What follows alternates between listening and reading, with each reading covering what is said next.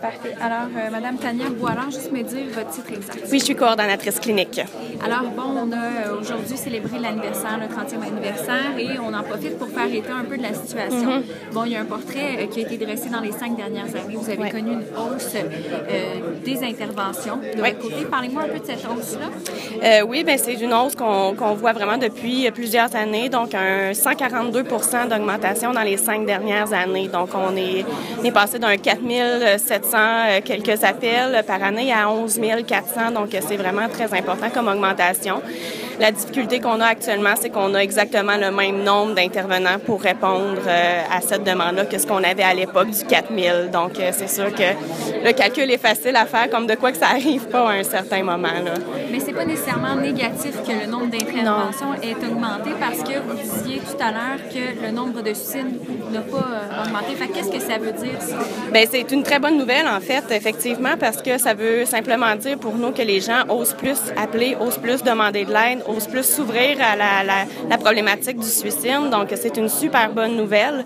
Euh, effectivement, les taux de, de suicide ne nous démontrent pas qu'il y a d'augmentation jusqu'à maintenant. Les plus récents chiffres qu'on a ne nous démontrent pas ça. On se maintient toujours dans les mêmes chiffres en Estrie, donc euh, ça, ça ne peut qu'être une bonne nouvelle que les euh, que les, les services d'intervention soient encore plus en demande. Donc là, concrètement, vous avez trois intervenants en ce moment. On a six intervenants, intervenants? 6,5. On a un temps partiel, mais Vous oui. aimeriez en avoir trois supplémentaires. Bien, c'est sûr qu'on aimerait en avoir davantage. Le problème qu'on a, c'est qu'actuellement, on a un déficit anticipé de 100 000 Donc, si on réussit pas à, trouver ce 100 000 $-là, il faut évidemment couper à quelque part. Puis le 100 000 bien, ça équivaut euh, au salaire de trois intervenants.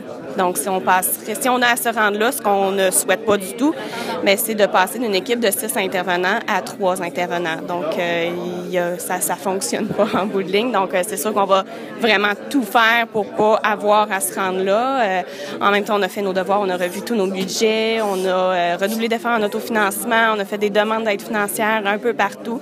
Donc, euh, on, on, on travaille fort là-dessus. Ouais. Justement, pour les gens qui vont nous écouter, est-ce que vous avez quelque chose à leur dire par rapport à ça? Parce que ça peut toucher tout le monde. Effectivement, il n'y a vraiment pas personne qui est à l'abri. Le suicide n'a pas de classe sociale, n'a pas de sexe, n'a pas d'âge. Donc, euh, ça peut euh, vraiment euh, toucher tout le monde. Donc, euh, moi, c'est sûr que ce que je dis toujours aux, aux gens, c'est appelez si vous vous inquiétez, si vous avez le moindre, le, le- le moindre questionnement ou la moindre inquiétude pour vous, pour un proche. Euh, prenez pas de chance, appelez-nous. On va regarder ça avec vous, puis on va pouvoir vraiment vous enligner là-dedans, puis prendre soin de vous et prendre soin de la personne pour qui vous vous inquiétez. On va parler de ça en nom. Je vais l'envoyer à mon collègue. Merci, c'est très gentil. Merci beaucoup.